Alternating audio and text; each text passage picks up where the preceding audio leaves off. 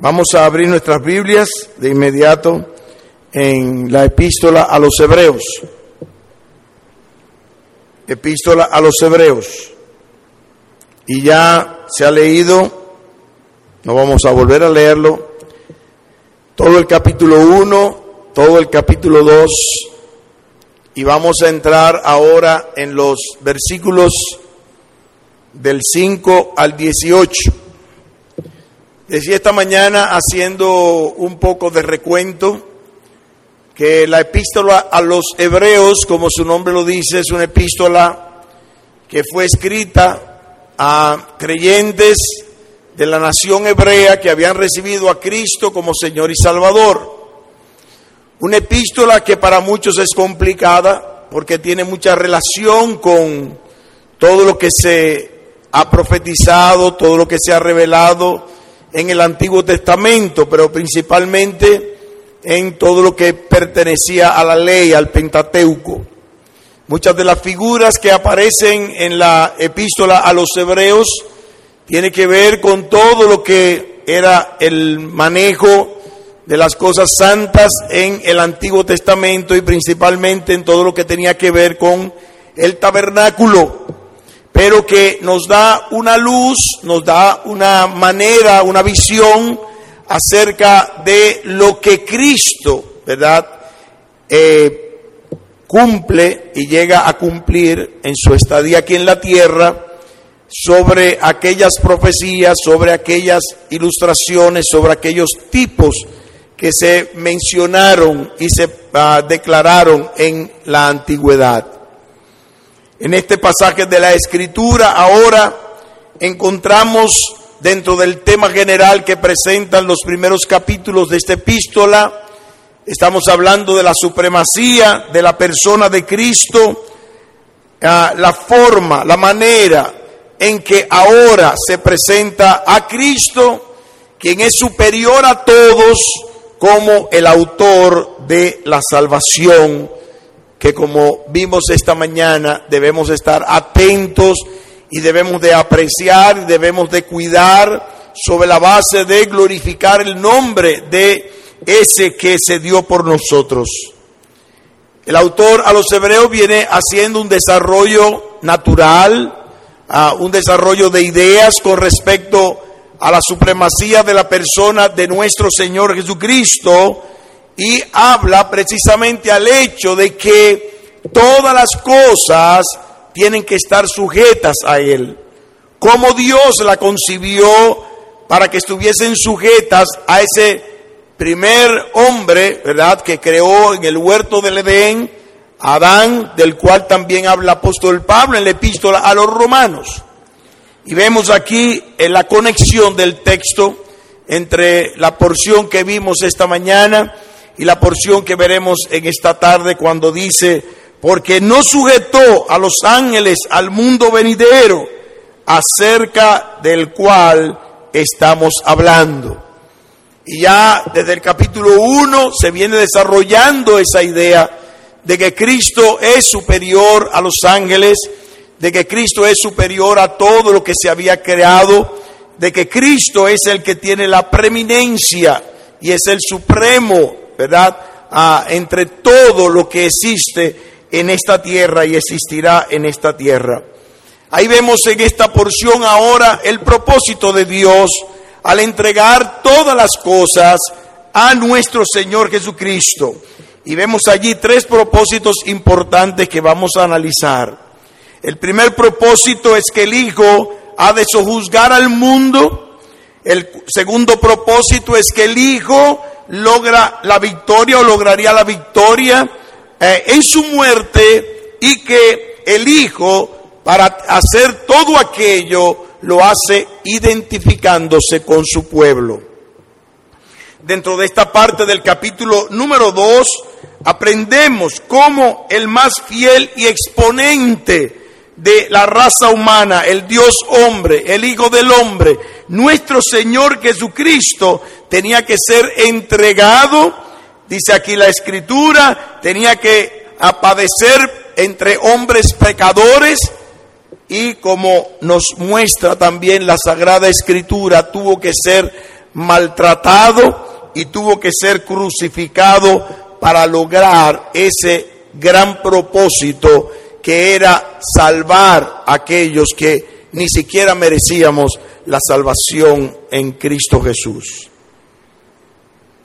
Nosotros tenemos que analizar en primer lugar esa creación perfecta que Dios concibe y ejecuta en el huerto del Edén. Génesis capítulo 1, verso número 26, en su primera parte nos dice, cuando Dios crea al hombre y dice o declara, hagamos al hombre a nuestra imagen y conforme a nuestra semejanza. Este decreto de Dios produce un ser, un ser capaz de sujetar y de enseñorearse sobre todas las especies de vida en la tierra al momento de la creación. Yo me admiro la capacidad que tenía Adán para poner nombre a todos los animales que existían en la tierra. Bueno, eso lo puede hacer cualquiera. Porque yo le puedo poner al perro perro, al gato gato, al caballo caballo, pero después acordarme que yo le puse esos nombres, ahí es donde está la grandeza de la capacidad que tenía Adán para que hasta el día de hoy sus descendientes recordasen los nombres de esos animales y de todo lo que había sido creado hasta entonces como Él lo concibe y como Él lo había declarado. A este hombre, dice la escritura, que Dios lo bendijo y le dijo, fructificad y multiplicaos, llenad la tierra y sojuzgadla, señoread en los peces del mar en las aves de los cielos, en todas las bestias que se mueven sobre la tierra. Y ahí el versículo 28 nos muestra cómo Dios escogió, dice la palabra de Dios, a ese hombre para que sojuzgara, para que gobernara, para que pudiese, como vemos aquí, sujetar todas las cosas. Entendemos, por tanto, que ese hombre perfecto, que Dios habría creado es el que se describe en el Salmo número 8, versículo 4 al versículo número 6, cuando dice que es el hombre para que tengas del memoria y el hijo del hombre para que le visites. Y has hecho poco menor que los ángeles y lo coronaste de gloria y de honra. Le hiciste señorear sobre las obras de tus manos. Todo lo pusiste debajo de sus pies. Y este hombre es el que nombra en el Nuevo Testamento el apóstol Pablo como el primer Adán que aparece en Primera los Corintios capítulo número 15 y versículo número 45. Pero vemos que ahí ocurre la caída y la frustración por causa del pecado. En Romanos capítulo 5 y verso número 12 dice la escritura, por tanto, como el pecado entró en el mundo por un hombre y por el pecado la muerte, así la muerte pasó a todos los hombres por cuanto todos pecaron. Y este es el ABC del Evangelio. Todos nosotros conocemos los hechos establecidos y planteados y ah, revelados en la palabra de Dios que nos hacen ver que ese primer hombre, ese primer Adán, e estropea por causa del pecado la imagen de Dios en el hombre. Y esa imagen se marchita. Y esa imagen se diluye. Y esa imagen deja de reflejar lo que nosotros ahora en Cristo debemos de lograr por el poder de Él y el poder de su resurrección. Explicaba esta mañana la manera en que el orfebre toma el oro lo mete en el fuego para que sea purificado, para que se liquifique, para que todas las partículas a que son impuras, que no son parte de, esa, de ese elemento que eh, Dios ilustra como la fe del creyente, sea purificado hasta el momento en que Él vea su rostro reflejado en ese material. Y la palabra del Señor nos muestra que esa imagen que Dios creó en la persona de Adán, que estaba reflejando la gloria de Dios, que reflejaba la, la, imagen de ese Dios triuno, de ese Dios majestuoso, dice allí, fue estropeada, deteriorada por causa del pecado cometido en el huerto del Edén. Todos sabemos que es por esta causa que el mundo cayó bajo maldición y nunca más ha podido el hombre sin Dios sujetar todas las cosas bajo su dominio como era el deseo y el propósito primordial de Dios. Al punto tal que lo que el hombre ha hecho es destruir la naturaleza, el, el ambiente, todo ese eh, hábitat en que Dios le puso sobre la tierra.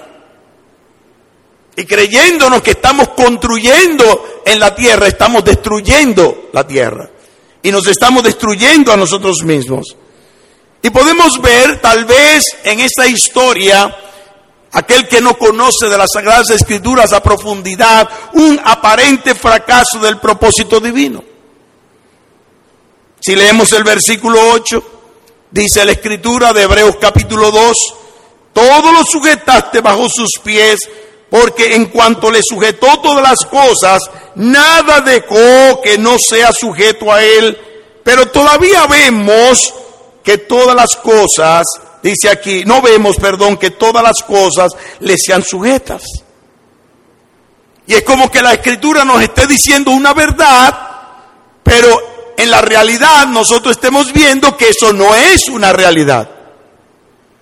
Es como que Dios diseña todas las cosas con el propósito de que el hombre pudiese tener una vida aquí en la tierra glorificándole a Él a través de la capacidad que Dios le dio para que pudiese sujetar, ordenar y, llevar todas las cosas de esta tierra en armonía con lo que Dios le ha dado. Pero por el contrario, estamos viendo que todo lo que está haciendo el hombre aquí en esta tierra, la cual Dios le dio para que disfrutase y para que la sojuzgara y para que la ordenara y para que eh, pudiera producir de ella cosas que le glorificasen a Él, nos están dando. Y vemos que esas cosas que debían de estar sujetas al hombre, de hecho no lo están. ¿Y cuando tenemos que hablar de sujeción? Y a veces se le carga el dado a las mujeres de que tienen que estar sujetas a los maridos. Pero la Biblia habla de que todos tenemos que estar sujetos a todos. Y el gran problema del ser humano hoy en su desobediencia, al haber perdido la imagen de Dios en él, es que andamos como chivos sin ley. Andamos en anarquía. Andamos como en el tiempo de los jueces, donde cada uno hace lo que bien le parece lejos de estar sometidos, como dice la palabra de Dios, a todo lo que debemos de estar sometidos, hombres y mujeres, niños y, adultos, eh, blancos y negros y amarillos y rojos, y todo lo que existimos en esta tierra, tenemos y se nos demanda conforme a la escritura que estemos sometidos a lo que Dios declara en su palabra. Pero qué lejos estamos de esto. Pero lo más penoso de todo esto es el hecho de que el hombre está lejos de Dios por causa de ese pecado, por causa de haber perdido, de haber borrado, de haber nublado la imagen de Dios en él, aun cuando el Señor Jesucristo logra la victoria en su muerte para que nosotros, sus hijos, pudiésemos rescatar esa imagen, como decíamos también esta mañana, que pudiese glorificar y que pudiese exaltar y que pudiese traer la gloria de Dios ante los incrédulos. Y por eso es mi responsabilidad y por eso es tu responsabilidad como cristiano de hacer que la gloria de Dios brille en nosotros. Nosotros somos los instrumentos. Dios nos ha dado la potestad, Dios nos ha dado el privilegio de ser los instrumentos de que el hombre vuelva a ver la imagen de Dios en nosotros. Pero cuando, como dijo el Señor Jesucristo, la sal se hace insípida, no puede salar, no puede preservar, no puede evitar la corrupción. Cuando el cristiano anda con un pie en el mundo y un pie en el cristianismo, diluye la imagen de Dios y seguimos borrando la imagen de Dios en nosotros, que es lo que necesita ver el mundo incrédulo para que digan yo quiero ser como ese cristiano que proyecta la imagen de Cristo tal cual es. Y esa tiene que ser nuestra preocupación. Para eso, dice la Escritura, nuestro Señor Jesucristo va a la cruz del Calvario para lograr esa victoria en su muerte. Y vemos aquí que el Hijo es hecho un poco menor que los ángeles para poder, aún en su supremacía, para poder lograr lo que ciertamente Dios quería lograr con este hecho. Y vemos ahí, cuando dice que Él quiso sujetar el mundo venidero acerca del cual estamos hablando, como decía el versículo número 5 de ese mismo capítulo número 2. Por esta causa Dios se hizo en Cristo un poco menor que los ángeles para lograr su anhelado propósito, lo cual también nos enseña en ese gran pasaje que se habla de la que no existe Cristo en Filipenses capítulo 2, verso 6 al verso 8, cuando dice, el cual, siendo en forma de Dios, no estimó el ser igual a Dios como cosa que aferrarse, sino que se despojó a sí mismo, tomando forma de siervo, hecho semejante a los hombres, y estando en la condición de hombre, se humilló a sí mismo, haciéndose obediente hasta la muerte y muerte de cruz. Y vemos a Cristo, aquel que, aquel que es el supremo sobre todo lo creado, tomando una decisión de venir a este mundo y hacerse menor que todo aquello que a Dios había creado para participar de la misma carne y de la misma sangre que yo he participado para venir a rescatarme, para que yo proyecte su imagen ante el mundo para glorificar el nombre de Dios. Dios tiene un propósito. Cada vez que usted vea un para en la Biblia, párese. Porque el para en el lenguaje significa propósito. Propósito. ¿Para qué? ¿Para qué Dios hace lo que hace? Dios tiene un propósito y lo declara en la Sagrada Escritura. Y cuando el Señor Jesucristo viene a esta tierra, cuando el Señor Jesucristo se entrega por nosotros, cuando el Señor Jesucristo, dice allí la Escritura, honrando el designio divino y se convierte en nuestro redentor, tiene un propósito. Y el propósito de Dios en Cristo es que nosotros rescatemos la imagen de Dios en el hombre aquella imagen que fue perdida en el huerto del Edén cuando el hombre cometió el pecado. En primera a los Corintios en el capítulo 15 y verso número 45 nos dice allí, dándonos una respuesta simple, ah, así también está escrito, fue el primer Adán, alma viviente, y el postrer Adán, espíritu vivificante. Cristo quitó el pecado y la muerte por el sacrificio de sí mismo a quien para que nosotros contempláramos, oiga, lo contempláramos a él coronado de gloria y de honra. El Hijo gusta la muerte por todos nosotros. Así dice el texto. Así dice la palabra de Dios. No fue algo obligado. No fue que lo forzaron a eso, sino que en su ser, en su decisión divina, en su decreto divino, Dios tiene a bien tomar esa posición, dejando su gloria, para entregárnoslas a nosotros, para que nosotros pudiésemos tener la bendición de rescatar esa gloria que desprende la imagen de Cristo.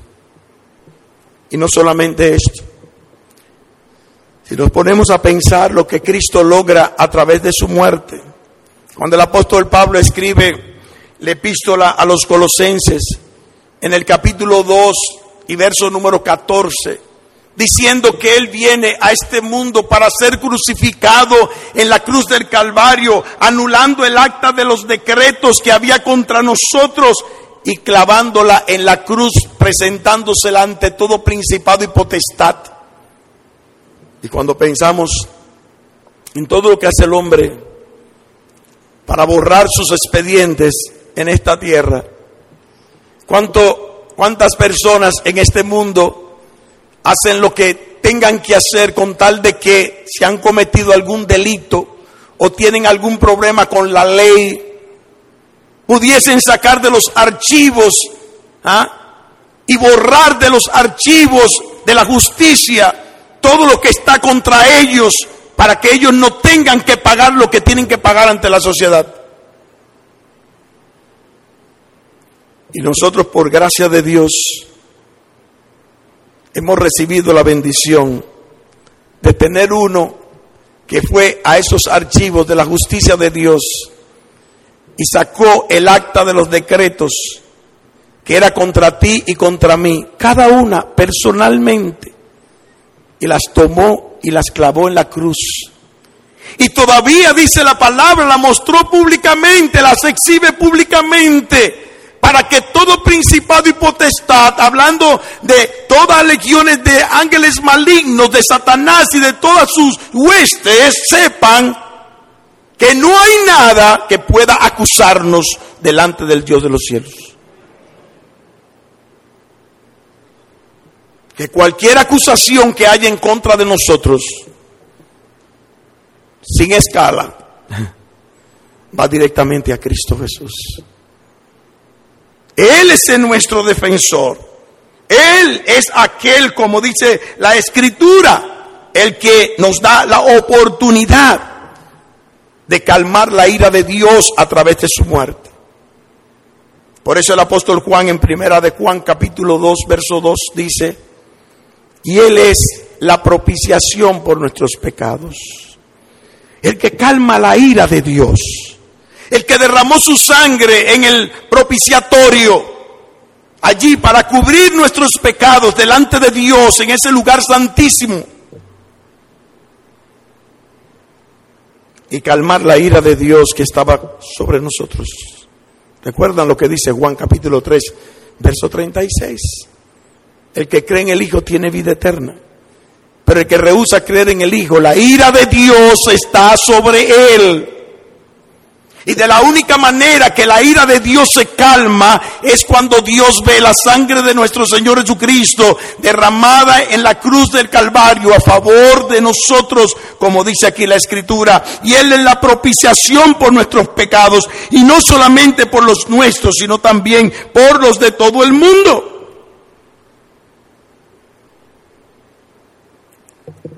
El tercer propósito que quiere lograr el Señor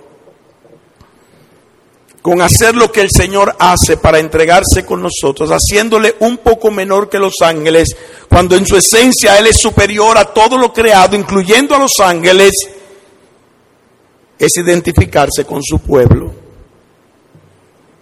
La manera en que el Hijo se identifica con su pueblo por medio de la encarnación es lo más importante de todo lo que se trata en esta porción del capítulo 2 de Hebreos, de la epístola a los Hebreos. Vemos aquí que la, la, participación de nuestro Señor Jesucristo en todas las experiencias que Él vive aquí en la tierra como hombre, dice la palabra, lo lleva a ser como uno de nosotros. Hubiera sido fácil para Dios habernos salvado desde el cielo. Ya están salvos. Pero tiene capacidad para eso. Pero Dios tenía que cumplir con su propia justicia. Y dice la escritura que Él se hace como uno de nosotros para sustituirnos a nosotros en la paga de nuestro pecado. Para que todo aquel que en Él cree, como dice la escritura, no se pierda, mas tenga vida eterna. Y dice la escritura aquí que era conveniente para Dios. Convenía convenía, dice la palabra. Vamos a Hebreos capítulo número 2. Hebreos capítulo número 2.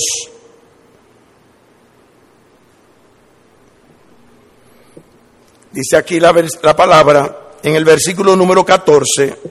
Así que, estamos en la conclusión, así que, por cuanto los hijos participaron de, de carne y sangre, él también participó de lo mismo para destruir por medio de la muerte al que tenía el imperio de la muerte, esto es al diablo, y librar a todos los que por el temor de la muerte estaban durante toda la vida sujetos a servidumbre. Y cuando leemos un pasaje como este, yo no sé si a usted le pasa, pero yo me lleno de gozo en el Señor de ver lo que el Señor fue capaz de hacer por nosotros pecadores. Como la Biblia nos muestra la forma, la manera en que Dios escogió y diseñó todo para que nosotros pudiésemos ser liberados de la esclavitud del pecado y de la esclavitud de Satanás. Y vemos allí algunos aspectos importantes de esa identificación. En primer lugar, porque esa identificación era conveniente, dice la palabra. En segundo lugar, para evidenciar la unión del que santifica, dice la Escritura, con los santificados.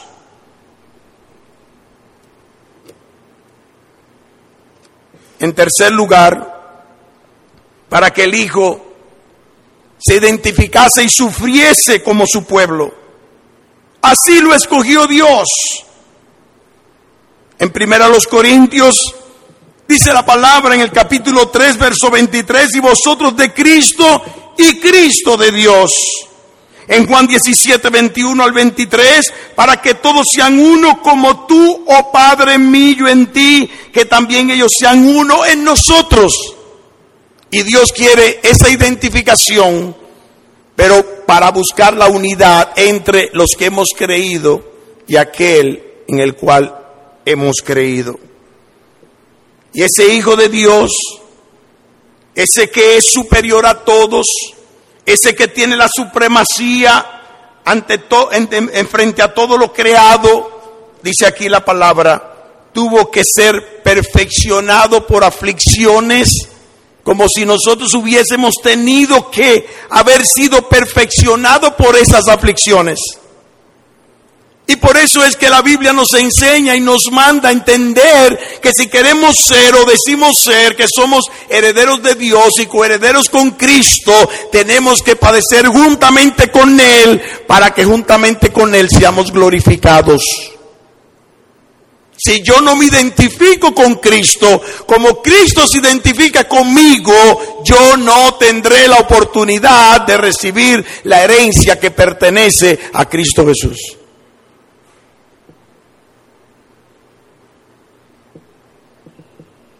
La gente hoy día quiere los beneficios del cristianismo, pero no quiere las responsabilidades. Quiere entregarse a Cristo, pero no quiere que Cristo sea su dueño. Quieren que el Señor les salve, le lleve al cielo, pero quieren vivir como impíos. Estamos como el pueblo de Israel deseando volver a Egipto, lamentándose de lo que dejaron en Egipto ni siquiera viendo las glorias y las bendiciones de una tierra prometida a la cual dice la escritura, como ustedes estaban viendo en el versículo espada de hoy, que debemos de poner la mira en las cosas de arriba.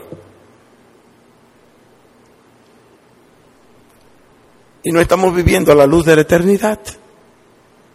Dios quiere, por eso vino Cristo, por eso padeció Jesucristo, por eso se identificó con nosotros, para que nosotros viviéramos a la luz de la eternidad para poder glorificar su nombre aquí en la tierra. En cuarto lugar, para tener con Él una nueva familia en el Espíritu. Qué bendición, qué bendición tenemos de tener hermanos en Cristo. De tener una familia en Cristo. Yo no entiendo esos cristianos que dicen convertirse a Cristo y están ajenos a la familia de Dios.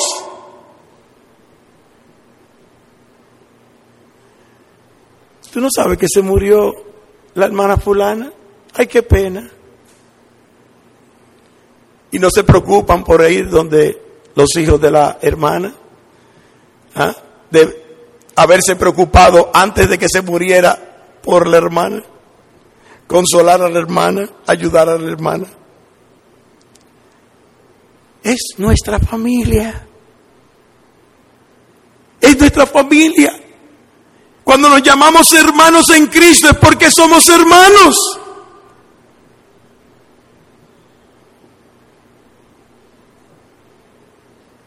Y muchas veces actuamos como si no tuviéramos familias cristianas. Como si no tuviéramos hermanos en Cristo. Sí, bueno, mi hermano en Cristo, sí. El que piensa como yo, el que razona como yo, el que le gusta lo que me gusta a mí, el que hace lo que yo hago, ese es mi hermano en Cristo. Todos somos hermanos en Cristo, lavados por la sangre de Jesucristo, derramada en la cruz del Calvario para lograr esa familia de la fe. Él quiso hacer eso. Dice, para llevar muchos hijos a la gloria, reunir en torno a Él a muchos hermanos. Esa fue la gloria del Señor. Y aquí en la tierra vivimos matándonos. Como si en el cielo habrá una, una, una nube para ciertos cristianos, una nube para estos otros cristianos, una nube para estos otros cristianos. Lamento decepcionarlos. Allí estaremos todos juntos. Nos guste o no nos guste, todo aquel que ha sido lavado por la sangre de Cristo estará en el mismo lugar donde usted está. Así que si no te gustan los cristianos aquí, es posible que tú no los veas en el cielo. La palabra de Dios nos dice que el propósito de Cristo fue tener con Él una familia en el Espíritu. ¿Ah? Dice la palabra. La idea de santificados aquí, en lugar de salvos, tiene un contexto netamente hebraico. Acuérdense que todas aquellas cosas que eran apartadas para Dios eran que santificadas. Y los términos, como expliqué al principio, que aparecen en Hebreos, tienen mucha relación con todo aquello ¿ah? que se practicaba en el Antiguo Testamento. En quinto lugar, vemos aquí que Cristo vino para morir, dice la Escritura, por nosotros y destruir por medio de la muerte al que tenía el imperio de la muerte, esto es al diablo. Ya el diablo no me gobierna. Ya el diablo no es mi Señor. Ya el diablo no es el que me esclaviza. Por el contrario, dice la escritura, que dejamos de ser esclavos del pecado para ser que siervos de la justicia. Siervos de la justicia. Y por eso es que el apóstol Pablo insiste tanto en que nosotros nos presentemos delante de Dios con todos nuestros miembros, con todo lo que somos, con todo lo que tenemos para ponerlo en sacrificio, como un sacrificio de ofrenda a Dios, para que Dios lo use para su gloria. Así como nos presentábamos cuando estábamos sujetos al diablo y esclavizados por el diablo, para la gloria del diablo.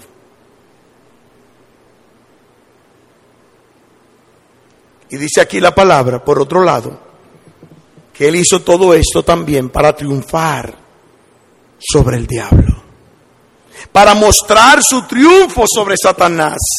En ese versículo número 14 nos enseña la palabra, la manera en que Jesús, el Hijo de Dios, triunfó sobre él y quitó todo temor de la muerte, aquel que tenía el imperio de la muerte. Y sepamos que Satanás no tiene más dominio sobre los creyentes. Por ahí andan creyentes que hacen al diablo como el detective de la película. Toda la gloria, como yo digo, eh, se la echan al diablo. Todo es culpa del diablo. Bueno, en, la, época, eh, ¿verdad? De la iglesia primitiva pasaba lo mismo. Por eso ah, Santiago tuvo que explicar claramente de dónde que venían las tentaciones. El problema está en nuestro corazón. El problema está en esta concupiscencia que todavía está ahí luchando con el espíritu que Dios ha hecho morar en nosotros. Y Gálatas capítulo 5, en el verso 19 nos enseña y nos muestra esa lucha que tenemos que librar los cristianos. No me venga con historia de que usted es un santurrón y de que usted no tiene tentaciones y que usted no tiene problemas y que usted no tiene luchas, porque ese tipo de cristiano no existe. Hay una lucha real, de cuerpo a cuerpo. Hay una lucha cruenta que tenemos que librar día a día, hora a hora, minuto a minuto, segundo a segundo. Y por eso dice la palabra, no satisfacáis los deseos de la carne. Más bien andad en el Espíritu. Dice, ellos se oponen entre sí para que no hagáis lo que quisierais. El apóstol Pablo es el mejor ejemplo de eso. Yo no hago el bien que quiero, sino el mal que no quiero. Eso hago. Hay una ley dentro de mí que me lleva al pecado, que me arrastra al pecado. Se cuenta una anécdota de un indio está siendo evangelizado por un misionero en los Estados Unidos, entre los indios Sioux. Sabe que los indios hablan en infinitivo generalmente. Y le dice, explíqueme Gálatas 5:19. Dice, bueno, para mí eso ser como que yo tener dentro de mí dos perros salvajes. Si yo alimentar perro de la carne, el perro de la carne matar el perro del espíritu. Si yo alimentar el perro del espíritu, el perro del espíritu matar el perro de la carne. La mejor explicación. El gran problema es que nosotros como cristianos, aun sabiendo textualmente aún intelectualmente, todo lo que el Señor Jesucristo ha hecho en la cruz del Calvario para darnos la oportunidad y la capacidad por medio del Espíritu de poder luchar, de poder vencer la carne, de poder vencer nuestra concupiscencia y glorificar con eso el nombre de Cristo, a pesar de los pesares, a pesar de las circunstancias, a pesar de las pruebas y tribulaciones, sucumbimos. Y el Señor nos quiere alentar nos quiere alentar por lo que está revelado en la palabra de Dios a luchar, a luchar, a luchar, a pelear esa buena batalla de la fe, como decía el apóstol Pablo, al momento de retirarse, al momento de saber que iba a partir, he peleado la, la buena batalla. He acabado la carrera, he guardado la fe, que gloria al Señor, que podamos llegar a los últimos días de nuestras vidas diciendo lo mismo. Y nuestra única motivación es la obra de Cristo Jesús. Nuestra única motivación es Cristo. Y dice allí que no solamente Él quiso hacer todo esto, sino quiso defender, bendecir a la descendencia de Abraham me llama mucho la atención esa ternura de ese escritor que trata de hacernos sentir el cuido de Dios para los que hemos sido salvos.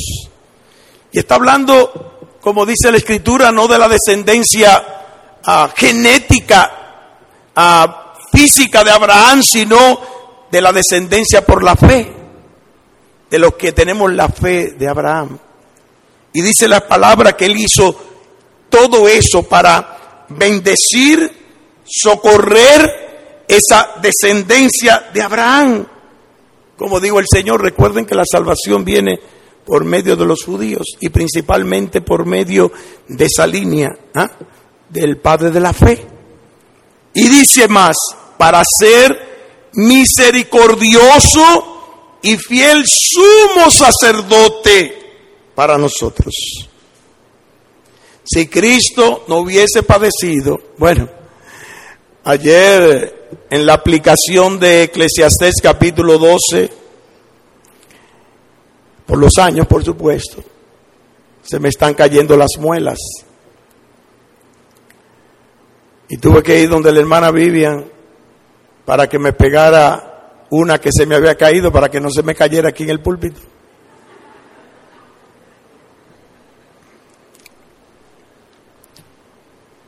Y allí en Santo Domingo me están haciendo todo lo que hay que hacer para tratar de que, ¿verdad? No desaparezcan. Y me dice la doctora ya, te voy a dar esto, que tienes mucha sensibilidad. Porque ya yo sé lo que es tener sensibilidad, la doctora. La sensibilidad y el dolor y lo que sufre un paciente no se lo enseñan a los doctores en la universidad. Yo recuerdo en una ocasión que prediqué en Grand Rapids, Michigan, y me hospedaron en la casa de un hermano que tenía una fábrica de instrumentación para operación de corazón abierto. Y me enseñó una jeringuilla que había sido diseñada para poder sentir el dolor que sentía el paciente cuando el medicamento entraba por las vías de las arterias o de las venas ¿ah? para poderlo monitorear y medicarlo en el momento de la operación.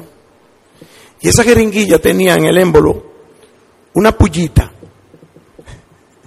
que cuando usted la presionaba, él me decía, presiónala. Y yo inmediatamente vine a hacer y me enterré la puya y boté sangre. A veces nosotros como pastores, ¿verdad? Una hermana nos viene a contar lo que significa estar embarazado y dar a luz. Y después llegan a la conclusión, bueno, yo le dije todo eso al pastor, pero el pastor no me entendió.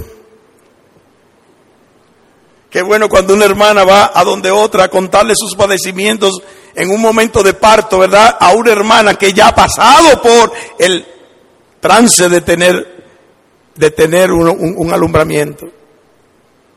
¿Por qué? Porque esa persona padeció de lo mismo. Esa persona me entiende. Esa persona está padeciendo y está entendiendo lo que yo estoy sufriendo. Ah, eso no es nada, eso no es un dolorcito que te da, eso no es nada. Yo no sé cuántos de aquí han expulsado cálculos nefríticos. Dolorcito sabroso. Pero cada vez que yo oigo que un hermano expulsa o está expulsando un cálculo refrítico, ahí yo voy para allá. Ya he expulsado cuatro. Ya yo sé lo que es ese dolor. Yo tengo que ir a socorrer a ese hermano que está padeciendo lo que yo he padecido. Cuando le da un dolor de eso a uno, mire, hasta los pecados que usted no se acuerda los confiesa.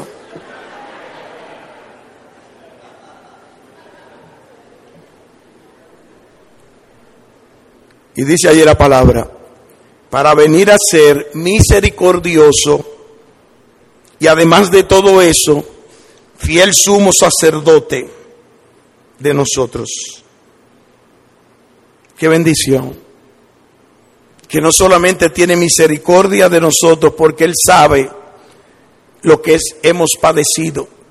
Él sabe lo que nosotros sentimos. Él sabe lo que nosotros estamos sufriendo.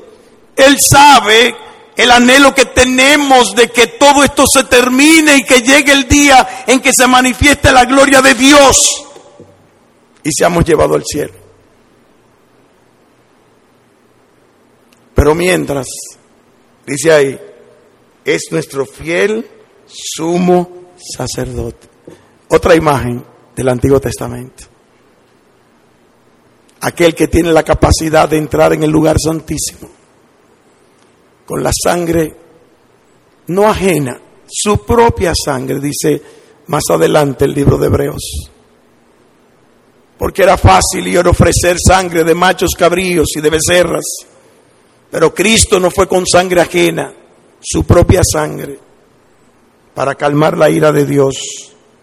Y Él va allí cada vez que tenemos necesidad para interceder por nosotros ante Dios.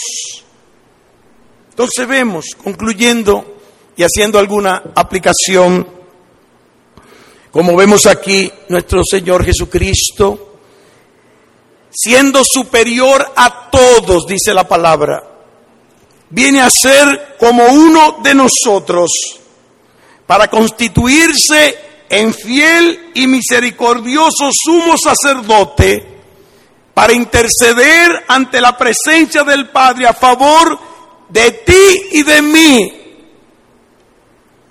Y vemos ahí, para que nosotros podamos rendirnos en adoración, para que nosotros nos levantemos y levantemos nuestros corazones dándole la gloria, la honra que solamente le pertenece a Él. Gloria a Dios. Porque cuando vemos lo que Él ha sido capaz de hacer, sin nosotros merecer absolutamente nada, tenemos que darle la gloria a Dios. Tenemos que darle la gloria a nuestro Padre Celestial. Tenemos que rendirnos en adoración a Él, porque Él ha hecho todo, todo lo que nosotros ni siquiera hubiésemos imaginado para que nosotros tuviésemos la oportunidad de entrar en el reino celestial. Amados, que el mundo pueda marcar la diferencia entre tú, entre tú y cualquiera que se llame por ahí cristiano. Que el mundo pueda decir, yo quiero ser como ese que glorifica con su vida el nombre de Cristo. Que sabe apreciar las glorias de Cristo y que no es un mal agradecido. Ya dije al principio esta mañana, el malagradecido es capaz de cualquier cosa. Que seamos agradecidos de lo que Dios ha hecho por cada uno de nosotros.